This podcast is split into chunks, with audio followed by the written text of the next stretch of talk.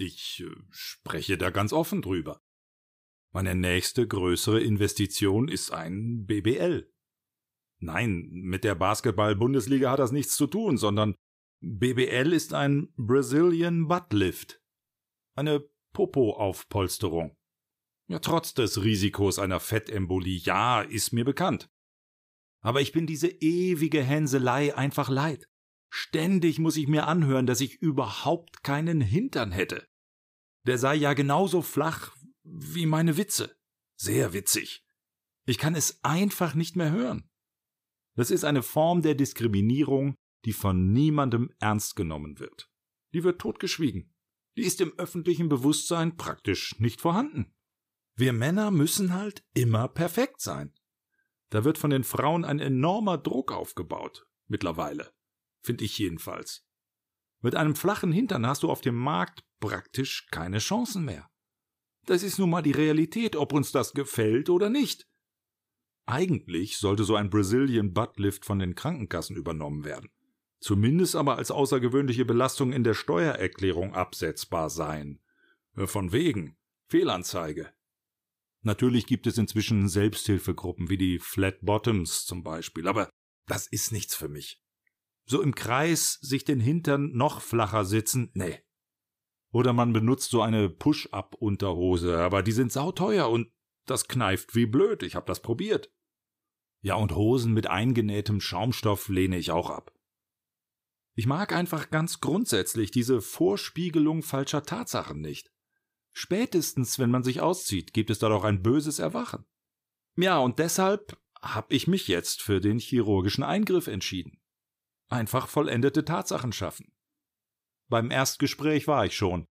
Da haben die mir alles ganz genau erklärt. Brasilianischer Arzt, wenn schon denn schon. Der kennt sich aus. Der hat im Institut von Ivo Pitangui gelernt. Und der Pitangui hat schließlich den Brazilian Buttlift erfunden. Und er hat auch damals den Lauda rekonstruiert. Und bei dem haben sich Faradiba, Sophia Loren und äh, Gina Lollobrigida unters Messer gelegt. Also mehr Kompetenz geht nicht. Beim Brazilian Buttlift wird an Hüfte und Bauch Fettgewebe abgesaugt, steril aufbereitet und anschließend in den Podex injiziert. Nur mit dem Fett ist das bei mir halt so eine Sache. Woher nehmen und nicht stehlen? Ich muss das Fett also zukaufen was die Kosten natürlich noch weiter in die Höhe treibt, die eh schon bei 12.000 plus X liegen.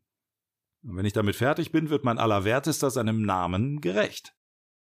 Ja, aber ich mache das jetzt. Man lebt schließlich nur einmal. Und in diesem einen Leben will ich zumindest einen wohlgeformten Hintern haben. Wenn man zweimal leben sollte, umso besser. Dann habe ich nämlich schon mal diesen tollen Popo. Also die Nachfrage nach einem schön geformten Hintern ist da. Das habe ich durch repräsentative Umfragen herausgefunden.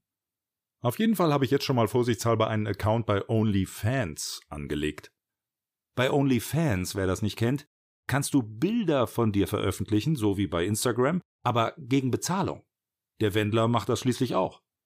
Ja, und da strecke ich dann regelmäßig meinen neuen, wunderschön geformten Hintern in die Kamera in verschiedenen Unterhosen, damit keine Langeweile aufkommt. Briefs, Trunks, Boxershorts, String?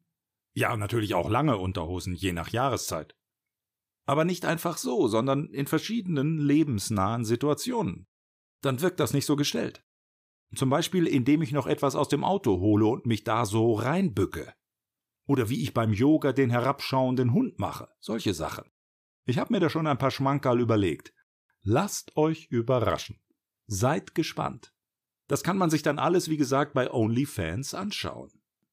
Na, ich sag mal, vielleicht 50 Euro im Monat? Also bei mir kriegen die Leute 50 Euro, wenn die sich das anschauen. Bye.